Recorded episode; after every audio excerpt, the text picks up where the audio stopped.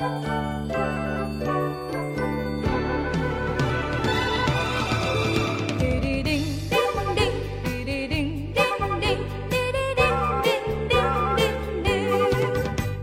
大家好，欢迎收听本期粤 Talk 越的粤 Talk，我是园子。我们联合香港一百越野赛，在未来两周会开始一个专题，名字叫做 Fell Down Then Up，跌倒然后爬起。我们会用几期节目来讲述越野跑者的成长故事。越野跑的路线有升有降，生活的过程同样也有起有伏。随着年龄的增加，我们经历教训，收获经验，从现在抵达未来。我们把它叫做成长。第三期节目的讲述者是越野跑爱好者缺牙。同时，他也是一位少儿越野赛的美工。那我开始自我介绍了。大家好，我是缺牙。嗯，首先我是一个建筑师，然后因为有这个有职业的特长，会画画，所以说也同时兼做了一个儿童越野赛事的美工。那这个儿童越野赛事的名字叫“聆听儿童越野”。我们的叫叫什么呀？应该。我们的爱好本身也是一个越野跑爱好者吧。我跑步是因为之前我就是有搞这个体育专项，嗯，练八百米专项，那所以说对这个运动也不能说对运动，对中长跑或者是耐力运动是有一定的认知基础，并且因为之前练过，所以说有一定的兴趣嘛。那后来是因为。机缘巧合的原因，我们本来想就是长时间的工作加班就荒废了，后来想恢复体能，就重新开始又跑了。最开始其实我跟一部分的越野跑爱好者不一样，就很多人有一部应该一大部分是来源于跑步的路跑的，有一大部分是来源于那个徒步的吧，应该是。我觉得越野跑主要的兴趣人群是这两个来源。那我是没有任何户外徒步的经验的。二零一六年，因为一张海报，让缺牙对越野赛产生了非常浓厚的兴趣。他开始不断的在网上搜索所有跟越野跑一切相关的信息，但最后却发现这些信息全部都混在了一起。从路跑到越野跑这段时间其实是非常快。我第一次参加马拉松是二零一五年的夏马，对吧？今年就十年了。对，然后我第一次参加越野跑，实际上就二零一六年。那当时会会跑越野跑的一个很基本的原因，是因为看了一个比赛的海报，就觉得那海报很美，然后就报名了。那当时不是看说，哎，这个距离六十公里，那也比马拉松才多了一点吧？那我就想说，那多了也不多，就报呗。那就约了我弟弟，俩人一块儿就报了一场越野跑的比赛。对，那我我我是因为我本身做。做建筑设计虽然说不算是，其实做建筑设计跟平面设计、视觉这一类的不是太相干。就虽然是都是设计行业，但实际上差别是非常大的。但我其实对这个人嘛，对美的东西都还是比较有有有向往的。所以说当时看了那张海报以后，觉得哇，原来这个跑步还能这么玩。那后来。报完名以后，我们就开，我就开始就肯定要找资料了，找视频资料啊什么，就看了一些，包括关雅迪很早以前拍的那些什么啊，《天生勇气》，对他那个，其实我我觉得他那个那个片子应该是在那个时期对很多越野跑爱好者有很好的启发，而且他毕竟是电影人出身嘛，所以拍出来的东西有内容，然后呃，并且有吸引力，而且。而且我那个时候第一个知道的比赛应该是叫什么穿越大加那利，就是在在在那个西班牙离岛上的那那场那个比赛。而且我其实我一直到比较后面我才知道有 UTMB 这个比赛，我先知道的是 TDS。当时几个信息是串在一起是混乱的，就是我看的是穿越大加纳利的一个的这个视频，然后不知道上哪儿听到了一个叫陈鹏斌的一个人。他这个陈鹏斌是应该是中国最早参加 TDS 的一个一个大陆大陆的选手吧，成绩也不错。当时苏泊尔赞助，又从陈文斌参加这个比赛的一些相关资讯，我又听到了一个名字叫做巨人之旅。当时虽然说也没有太早之前呢，但是其实当时的自媒体并没有特别发达嘛。那我们资讯来源本身也是比较碎片化的，那我们肯定就是在各种碎片化信息里面就。一看到相关信息就搜就找，就找嘛。那找着了以后，那当然肯定要用用，以前是用搜搜索引擎，现在你当然可以用各种各种社交媒体或者是各种什么视频平台，以前是没有的，以前找很难找到这些有效的信息。然后找着了以后，后来又听到巨人之旅，我又在搜，哎，发现咦，这越野跑距离好像不太一样，巨人之旅好像长了一点。对，然后后来又听到了一个，就是很就是算是一个比赛名字很美的一个故事。那其实这个比赛就是陈鹏斌参加这个 TDS，我当时是串起来了，混了，我以为陈文斌参加的是一个叫巨人之旅的比赛，那实际上他参加的是巨人是那个 TDS。我就后来才知道，就是又听到了一个关于 TDS 的传说嘛，就这个名字来源是萨瓦公爵的工地，就是呃的的的领领地嘛，萨瓦公爵的领地。那意思就是说，那通过这个比赛可以穿越或者是环绕萨瓦公爵的领地的意思吧？这 TDS 的意思就是法语里面的什么，就这个的意思吧？完了以后才又知道说，哦，原来 TDS 是属于一个叫 UTMB 的比赛。那后来才知道，哦，UTMB 是环勃朗峰。完了就就这么绕。后来一次偶然的机会，缺牙参加了好朋友饼干做的比赛，也是在那场比赛上面，让雀牙意识到，其实体育跟美学有非常紧密的关系。其实我跑越野跑没跑多久啊，就是你一六年开始跑，一六年四月份第一次跑，一七年就就去跑了埃格峰了。第一场越野赛就是在国内的一场六十公里的越野赛，对吧？那饼干当时不是办的，办的那个。在崇礼的一跟跟换人委办的崇礼一百，其实那个比赛我到现在还很怀念。就是虽然当时因为可能受限于当时的各种条件吧，就是比赛的整个就并不是非常的完整，或者是说比赛的一些细节卡的不是很好，但其实不至于卡，不至于到不好这个程度。但是当时他已经有了这些很多的，就是我们后来参加比赛中很比较重视的东西，比如说。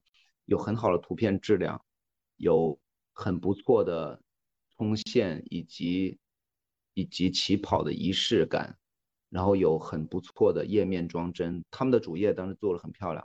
对于一个比赛来讲，就运动跟美学其实以前是一直没有没有任何的一点交界的。就比如说我们以前参加比赛，他获得的奖牌，就我们以前得名次才有奖牌啊，这是埋下一个暗线。就是获得奖牌就是很丑的，就是非常丑，就是基本上就是一个铜的嘛，就一个一个铜的，或者镀成金色、镀成铜色或镀成银色，应该铅锡合那个锌锌锌合金的，然后写了第一名，获取了冠军、亚军、季军这样子，然后一个丑不拉几、脏兮兮的袋子就挂了挂在上面，了然后所有的运动员都穿上自己代表的所代表的体育代表团或者是代表的这个学校统一制服。然后在在那傻不拉几站在一个台子上，挂机挂个奖牌走。实际上这些这些就是就是直到我后来学了设计以后，就感觉这是一个嗯，就是一个很没有很没劲的东西嘛。就是他所有的所有的以前参加所有的比赛都是为了争取名次，为了为为某一个集体换换获取荣誉。那直到后来。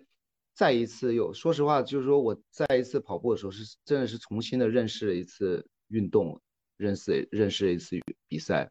就是我们其实参与比赛，或者是参与到某一项比赛中，不是为了什么人，也不是为了换取什么东西，而是它就是一个我们生活中的某一个部分。比如说是，就像你喜欢，就像某些人喜欢喝喝咖啡，有些人喜欢那个喜欢打打游戏，那他都是都会从这些。这些活动中换取一些满足感，那其实这个跑步就能带给我这样的满足感。在他成为聆听少儿越野赛美工之前，还有另外一个身份，就是做少儿体适能的一个培训机构。其实他做这个机构的初衷很简单，就是希望每一个孩子在他运动敏感期的时候，去感受体育带来的快乐。这我们比赛本身比较特殊，它是一个纯粹的一个儿童比赛嘛，那小孩子。这是这是老生常谈了嘛？就我们希望小孩子不要在一些没有就不美的地方生长。我们大家都是希望说，那当然我们说了美不是说粉饰太平哈，就是说我们希望是他们从小接触到的一些是一些一些信息都应该是更正面的吧，应该这么说吧。所以我们当时在讨论这个比赛。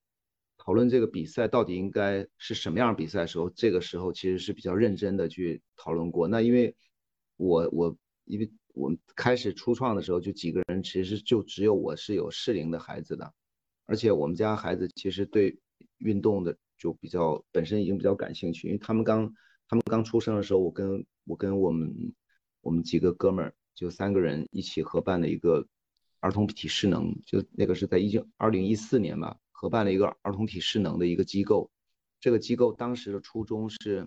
是希望从小孩子最小的时候，他们在每一个运动敏感期都不要错过，让他们在每一个运动敏感期都能获得得当的训练、科学的训练。这个训练不是为了往让他们成为一个专业运动员，而是成为一个腿对体育运动有爱、有爱，或者是能把很正确的认知到体育运动是一项很严谨的学科的一群孩子，并且让他们从电子产品中剥离，这个其实我们最早就已经有这就是这个共识，包括后来聆听也是这样的，就是我们不希望孩子，呃，在因为现在我我们自己做家长，我们知道就有一些有一些家长会看，尤其是爷爷奶奶，他们就看到小孩会闹或什么，就甩给一个 pad 或甩给一个手机，或者更早以前甩给一个游戏机，让他们试图让他们安静下来，游戏没有错。然后这些视频或这些多媒这些媒体视频也没有错，但是错就错在，他不应该让小孩子完完全全的把整个业余时间全部沉浸在里面，因为他们这些东西获取信息来的太快了，失去了一个最重要的一个找答案的一个过程。我觉得找答案是所有小孩子学习能能在学习路上能走多远最关键的一个一个。关键环节吧，这个原则也跟其实跟我们后来办体育培训公司，不能不要叫培训公司吧，叫体能机构的原则也是初初始的原则也是这样定确定下来。零零十二越野赛有两个不变的原则，首先第一，这场比赛不排名；第二，这场比赛非常重视它的视觉以及它的美学。聆听比赛最早我们确立了几个大比较大的一个几个方向吧，第一个就是不排名。的这个的这个原则就很这很容易理解嘛，就是我们谁也不希望，因为我我是有看过其他儿童越野赛，就是会给这会给孩子，就是也不是会给孩子，会给比赛设置几个明星哦，这谁谁谁怎么嗯哪个孩子怎么着怎么着很厉害，然后甚至给他出专题，然后又又给他排名说他的第几第几，但实际上我觉得这个没有价值，因为在这么小的一个圈子圈子里面，你一个比赛你再大能有一千人吗？它也不是中国范围，又不是世界范围。那你在这么小的一个团体里面获取一个很高的荣誉，实际上，我认为啊，就可能跟性格有关系。我认为这是没有价值的荣誉，反倒更有可能会蒙蔽他的双眼，让他觉得我就是这个世界的王。那我们宁愿，就包括我跟孩子交流也是这样子，我也是宁愿他们在尽量小的时候见过更多。更高更远的地方吧，就看过更多牛逼的人，厉害的厉害的东西，让他们更知道说自己也不能说自己的渺小吧，更更应该更多的应该能够知道自己应该学学更多东西，应该走更远的路，而不当当然也不是想 PUA 他们说啊，你看你们就是一无一无是处，那这个也不不至于，但是我希望让他们能够知道有更厉害的人在前方，或者是他们的他们现在所看到的某一些高山可能。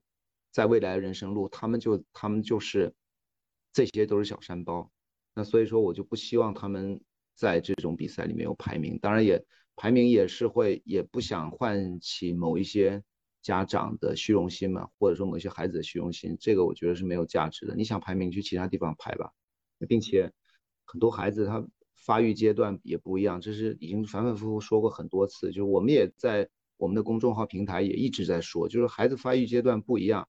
并且孩子的这个先天条件也不一样，就确实有一些孩子以前是就是被认为的就体育是比较差的，或者说他家长给他一个标签，就是说我们家孩子就不行，因为我们双我们父母双方运动能力都不行。只要他们说，哎，发现了孩子，哎，五公里、八公里多都能完成，那后来就让这孩子成为了。成为这个校运会的常客。那至于说排名，校运会参加以后名次什么样，我是没关注。但是至少说他给自己看到，为自己开拓了一条可能性，而且也看到了自己体能上，也不光是体能啊，就是他的潜能里面新的技能包就打开了。另外一个还有第二个原则比较也是比较重要，就是我们要视觉为主导，因为这个是你小孩子他在人生初始阶段他学的某一某一些东西，其实都是都是会给他未来潜移默化带来一些影响的。那所以说我就觉得说童年时候留下的一些不管好坏的回忆啊，我我只能这样讲啊，不管好坏回忆都会在人。我感觉的都是会在都会影响人的未来，甚至影响到他的职业方向。所以说，其实当时其实我对于动物的这个审美，或者是说对于动物的这个爱好，源于这些爬行动物、这些昆虫类、这节肢类，或者是这些奇奇怪怪的东西。那所以说我以后的到我现在为止，我我我如果在合法的前提条条件下能养的东西里面，我的审美肯定也是优先于这些的。那包括我后来。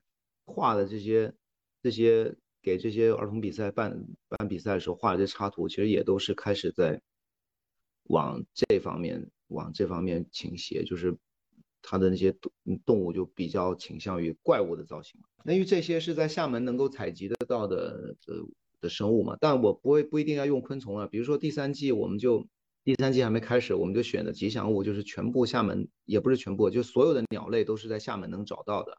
就是这些。雀雅说，在他设计这些奖牌和勋章的时候，没有问过小朋友的意见，而是把自己放在小朋友的角色去想。如果有一天我回到了小时候，去参加一场少儿越野赛，那么我会希望这场比赛中间能有什么样的元素？你说的有没有问过孩子这个事情？其实我没有问过他们，但是我是受了他们的启发。然后，但是更主要的是，我一直回忆起来我的童年。其实我童年。不能算多么，也不能说不能说算在蜜罐子里长大了，但是实际上他是童年是一个比较幸福的一个童年。就现在回忆起来，比起现在那么苦逼，天天加班，童年真是很幸福了，而且真的是接触到了不少东西。所以说，我就当时我在给这个赛事做策划的时候，我当时第一想的是，如果我回到，就是如果假设我现在是一个十岁或者八岁、九岁的孩子。我怎么样才能喜欢上这个比赛？当时我是有给给自己这样做一个设定的。那受到孩子启发，是因为他们当时正好在风靡那个叫什么奥特曼，是不是叫做那个那个就是所有就咸蛋超人，是不是叫做就是俩眼睛长得很奇怪，全身穿那个很很很恶心那那个紧身衣的那那他说有一百多种，然后但是其实对我来讲，我都分辨不出谁跟谁。他们有一个卡，就是像咱们以前的那个球星卡一样，那他们那些奥特曼的卡，然后他们会喜欢收集这些这些卡，并且会交换。然后呢，我所以说我当时给比赛新除了奖牌以外，新增设了一个徽章，是来源于这个。那我当时希望是通过这个徽章，让他们能够在学校里传播嘛。比如说，所以为什么做成磁贴，就是想说能能够把它吸在铅笔盒上，然后它。打开以后，同学会投来羡慕的目光，然后就，嗯，他们就问问，他就跟你讲说，你想要这个东西，就是来参加聆听儿童越野，这个是最开始的初始设定。后来发现这孩子们现在已经没有铁铅笔盒了，都那么塑料的，吸不住。我后来不是还跟小儿子说，你你为什么不带学校？他说吸不住啊。我说那我给你买个铁的，你带学校去。但是我们比赛就是这样，会做一些，每一场比赛都会采取一些新的一些小措施。然后来测试一下，那本来试图说，哎，通过这些测试来了解这个比赛推广应该应该往哪个方向，或者说应该琢磨点在哪儿。但是后来发现，测试完以后也得不出什么结论。我们下一季的比赛也还会再有新的东西推出来，就是能能让这个孩，因为现在发现这个徽章它变成一个冰箱贴，大家贴家里不往外带，所以我们还得还会再弄一些新的东西，让他们确实能往外带的。那当然，我们的 T 恤是是可以让他们往外带，就是现在已经在很多比赛可以看到这个 T 恤，包括大人也穿。当时我们希望的这个视觉就是让小孩子从小能够至少在我们这一块不要在美工上有短板，然后让他们的审美会倾斜掉。不要说就是大家都这么做，比如说所有比赛大家都丑丑的发一件 T 恤，或者是说随便弄一个呃，比赛一定必须得有，比如说比赛必须得有奖牌，我就随便弄个奖牌；必须得有 T 恤，我就文化衫，我就随便弄个文化衫。就在美美学环境很随意的一个一个一个一个一个环境里成长，那以后他们也许至少在这一段是他们不值得回忆的一个一一个一个一个片段。那我觉得这个就不是我们办比赛的一个初衷，或者说我们简单按现在行话来讲，就有一定的护城河，就是我们自己。能够有一定的美工能力来投入，然后能够有更好的竞争力。零零十二越野赛已经马上走入第三年了。对于雀雅来说，如果一定要选一个让他记忆最深的时刻，其实会有点难。但是有一些很小的瞬间是让他永远难忘的。比如说，家长会因为零零十二越野赛的时间而取消了自己很重要的约会，或者是很重要的一场演唱会。更重要的是。在少儿越野赛的现场，小朋友们因为共同的兴趣爱好，已经开始有了自己社交的群体。其实说真的，就是你这个问题还真给我问倒了。因为你要说最，那真的是很难找。因为这让我觉得很幸福的场景有很多了，就就是一通过这个比赛啊，就比如说我们能够在路上或在某一些比赛上看到孩子们穿着我们的衣服，然后也会有一些孩子在比赛之后。来画我们那只吉祥物，就我们其实每一场有吉祥物，但是整个比赛是有一只吉祥物，就那个龙嘛。他们会尝试着去模、去临摹、去画，然后呢，也会有也会有孩子就叫我缺牙叔叔，然后说他们要怎么样，要怎么样，就是还有甚至我在其他的比赛就遇到小孩要跟我合影，就说他其实并不是说对我个人的认可，因为我是浮在面上人嘛。再强调一遍啊，比赛中我是浮在面上人，那实际上。这个侧面呢是反映出他们对这个比赛的一个认可。那还有一你要说小场景，有一些片段呢，比如说我们有一次有一次比赛跟某一个大明星的这个演唱会是撞期了嘛，就就有家长讲说，那肯当然有一些家长他会选择去演唱会，然后有一些家长说，嗯，他们为了孩子，他肯定要选择聆听，就这种听了就觉得很温暖。当然，我们不是说要，我们也不是说要跟哪一些比哪一些活动或什么去抢抢抢人或去竞争，而是说他我们已经能够列入他们的选择了。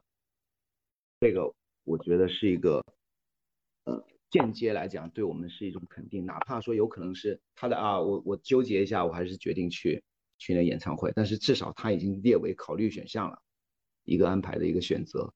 那这个是我我觉得也挺挺不错的。然后。完了以后，还有一些，嗯，我还看还有一些场景是让我比较欣喜的，是小孩子来自于不同的学校，但他他们在同我们这个同一场比赛里面，他们会会自己会有交流，成为朋友，而且很非常非常像咱们成人越野赛。就比如说咱们到一个外地去比赛，那有一些网有一些指示，就说实话，我们很跟很多朋友跑友之间。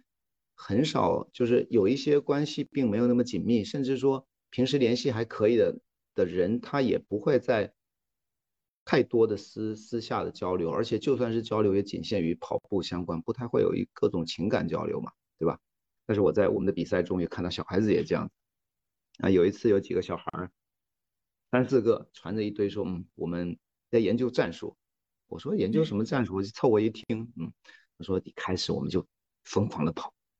后面小孩拉倒，然后等到他们体力不支的时候，我们再缓和一下，然后再怎么怎么地。我儿子是其中的参与者，是之一。现在有比他跑得更厉害的小孩，而且是比他厉害还不少，年龄还比年龄也比他小，就是有有这样的小孩。那这个我觉得是一个，就我看了就很欣喜。我们比赛已经有出现小孩子的社交，这个事情也让我觉得蛮骄傲。还有一个印象最深刻的就是聆听十二月赛的垃圾分类以及环保理念。其实环保这个事情，我还我还是挺愿意说一说的。就是我不是一个极端的环保主义者，那只是说我们在不要过度的浪费这些资源的基础上，我们尽量的降低破坏。我觉得这个就够了。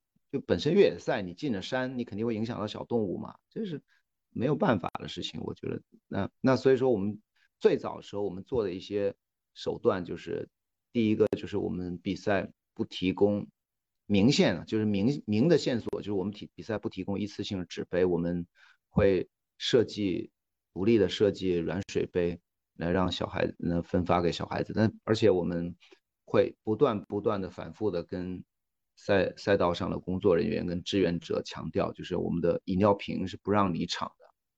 那像这种矿泉水这类的，我们就尽量不用瓶装矿泉水，就用大桶水，上个炮架这样子。那他们取水就就会就必须得用杯子了。那所以慢慢的就养成了这样的一个习惯。开始尽管也受到一点点阻力，但是这个顶过去，反正也还好。之后就把垃圾做了一三个，根据厦门的这个垃圾分类规定，做了这种主要的三个三个这个分类嘛，就厨余。还有一个其他垃圾，就是然后再来就是空瓶和纸箱嘛。那纸箱我们是志愿者，直接自己就折叠收纳好了，然后空瓶子就放专门放一个地方。那当时还跟还因为这个还跟还专门发了个文来详细的阐述这些东西是怎么弄的嘛。那这个是我们当时有专门还有发文来介绍，然后在现场也会有一点点小小的一些介绍，一些介绍什么的。我相信这种比赛，它一旦形成一定的规模的时候，会出现一个老带新，就是至少大家觉得这个事情是值得称道的，是光荣的一件事情。我觉得这个这个事情，我觉得小孩子做的比大人好，这是一条明线。那暗线呢？其实暗线就是我们在赛事的一些物资上面做的很节俭。那这个节俭，当然最主要的因素是为了降低我们的。赛事执行成本，就比如说我们的拱门是一个赛季做一做一个的，那就不会每一场比赛都都都那个都来换个拱门。然后背景板我们也是一个赛季五场比赛，我们把我们其实比赛在美工视觉设计的时候不是一场一场做的，是一个赛季一个赛季直接给它全做完。那所以说它的这个拱门以及它的这个 A 字板。然后还有这个背景板，这些都是都是可回收的吧，应该是这样。而且搭建都我们自己搭，就我我因为我自己这个就是又回到我们本行了嘛，就是我自己做建筑设计，所以说对于这些构造啊，对这些搭建流程，我可以可能会做的比别人更好，而且可以我们有自己的一套方法。那再来还有，这是我们的赛事物资物资的部分。那比如 A 字板，A 字板我们是这个部分我们回收了，有一些。公司就比如说有一些这个这个品牌公司，他们会会有一些 A 字板，那定期他们会淘汰，淘汰了 A 字板就扔掉了，那我们就把它捡回来，捡回来我们自己做了简单的修复，然后把它的蒙皮更换成我们自己的，就有了我们的 A 字板。雀儿说，在他没有跑步之前，有人说跑步是场修行，对他来讲是一件非常难理解的事情，而当他开始跑越野跑，尤其是一百公里的时候，他非常享受这个修行的过程。因为这个过程只属于他自己。之前我我们之前聊过关于越野跑的时候，我就讲说我非常喜欢越野跑嘛，就是尤其是百公里这个这个距离的，对自己比较直观的影响就是就是我在跑跑的过程中跟跑完之后的那种满足感是很好的。跑的过程中自己可以独行，那独行的过程中其实就会有内心戏嘛。这个我们都你你跑过你也知道，就是他在。在会会就像其实就像这个说大一点，就像人生一样，它会有起落。就可能开始的时候会很兴奋，说我操，感觉这个看看这个心率，看看这个心率，然后再看看这个这个身体这个状态，还有这个配速，我操，这次要要要大幅刷新个人最好成绩了。然后跑着跑着又又到了一个坡，或者是或者是到了中午头了，又开始哇，不行了，要退赛了，下一次再也不报比赛了。回去好好好好休整，我我一年之内不报比不报比赛了，或怎么着了，就很沮丧。然后沮丧完以后，蔫吧唧的又走走跑跑，或者是再补给一下休息一下，哎，起来又可以了。就其实上就跟人生或者跟我们的工作一样的起起伏伏。但实际上整个跑越野跑，就尤其是中长距离，就是百公里这种比较中距离以上的这个这个越野跑来讲。我觉得给自己就是一个修行的一个过程，就是把所有的精力跟注意力，以及关注关注力、关注度全部放在这个比赛本身，那就就像是一场自己给自己的一个修行。当时你跟我讲过说，基普乔格他就更像一个跑步的一个哲学家，是吧？对，那我觉得，如果说我没有参加，就我没有跑步，或者说我没有跑这个越野跑，我可能会觉得这句话很装逼，但实际上。确实是这样，就是人在这个过程中，他会自我思考，然后这个思考的过程是会有很多乱七八糟的信息，也有可能像做梦一样，就就是像幻象一样，就一片一片来。但是实际上这个过程是一个自我，至少对我来讲，它是第一，它首先是一个情绪修复的一个很重要的一个一个环节，然后另外一个是可以在这个时候让自己有很充分的时间来回想一下我们最近做了什么事情，我们这些事情做的怎么样，我们应该要怎么做，这些对我来讲，我觉得很重要。尤其是定期的参加这个比赛，就等于说，相当于说我自自己把自己丢到一个山里去闭关修炼一整天，然后这个时候我们就在，就像和尚打坐一样，我们在禅我们在禅修，我们在自我救赎。我相信这个也应该也有一些人是这样的情况。今年临平十二月赛的毕业赛，我也去到了现场。在现场遇到了非常多的小朋友跟家长一起在参与这场比赛，小朋友也非常童言无忌的说到，可能自己的爸爸妈妈比他跑的还要慢。接下来就是我在现场抓到了一些非常可爱的小朋友，他们在冲过终点线时的第一时间的反应。姐姐这是第第一次来吗？妹妹感觉怎么样？嗯，很好玩。很好玩吗？你刚才一直在追着这个小弟弟是吗？嗯。哎，为什么为什么你会觉得你爸很慢？你不应该等等一下他吗？因为我本来是和我哥哥一起的，然后那个我觉得我爸爸太慢了，超级慢的。你之前有参加过这种就是跑步的这种活动吗？没有，第一次啊，好厉害啊！那你下次还想再来吗？快去领你的吃的吧，去吧。好玩吗？你跟姨姨说。你说跑步好玩吗？好玩。你还想？那你还你还想再来玩吗？还想再来玩吗？还想。还想啊？你想跑第一吗？你知道第一你刚你知道你们是家庭组第一个回来的吗？我是第一个回来的。哦。有没有很厉害？有。有。那你知道你挂的这个是什么吗？嗯。这是什么？你说这个是什么？这个是什么？你这个是什么？嗯。这是奖牌，有点沉，有点沉，你不要啊？那我拿走了。要不要？要不要？不要。是那个君君姨送给你的，啊，是不是？对。我不要。你现在肚子饿吗？饿不饿？我刚刚不下来哭。太可爱了。那你下一次还要再来吗？嗯，还要。还要啊？你要跟哥哥一起吗？要跟哥哥一起。哥哥在哪？哥哥在 路上啊，在后面。对，刚太萌了，太可爱了，真的，你好厉害哦。还记得第一次参加这个比赛是什么时候吗？我不记得了，好像是前年了吧？哦，二零二一年的时候。啊，对，就是第一季的第一场，当时就参加了，他们俩就都参加了，就等于说两季都已经满了。哇，那你应该有很多这个收集了很多这个奖牌。对，有，第一套都已经在家里，对，就把就把在那就把那个家里。然后这个第九第九块中间的这一块，对对对，这中间这一块还差了一块，你知道吗？你们喜欢这个比赛吗？喜欢。等一下再过来。非常好玩呀，好玩，锻炼体力什么的。今天今天的赛道来形容一下，今天的赛道有怎么样的感觉呀？太野了一点，太野啦，太野了。那你觉得这个有一点点难吗？过来过来过来。那你跟妈妈一起参赛，这是第几次了？没有。让我数一下，第第第五次。都有，然后呢，这一季有生病了一次，那就是第九次，第九次了。对，当时是您给小朋友先报的名吗？啊，是的，是的，因为我们俩大人都一直在参加成人的越野赛。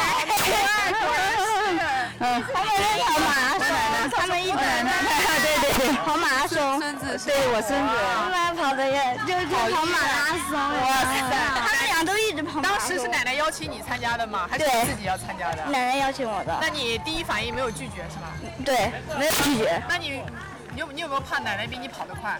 没有，根本就没有这种感觉，一直都没有。奶奶一直跑越野赛，你为什么会觉得你一定比奶奶厉害？因为可人可以不断进步啊。哇！很经典呢。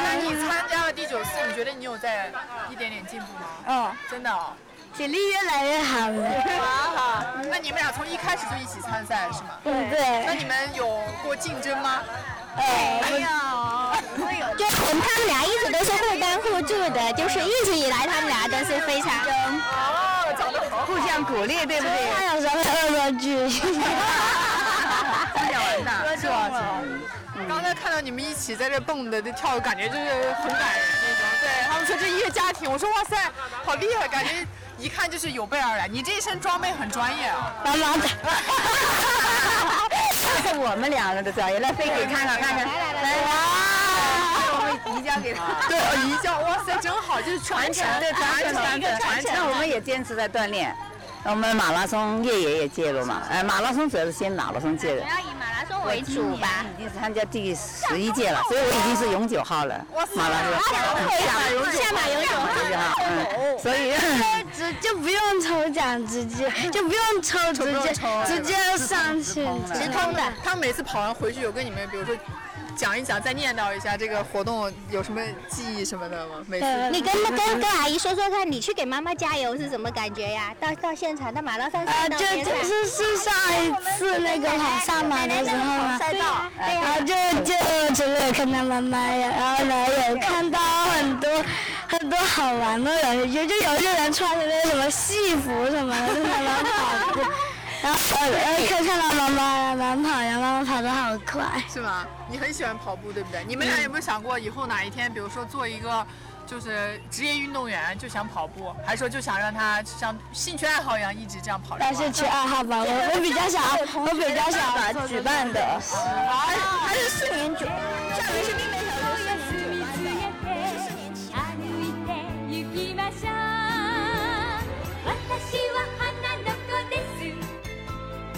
名前はルンルン。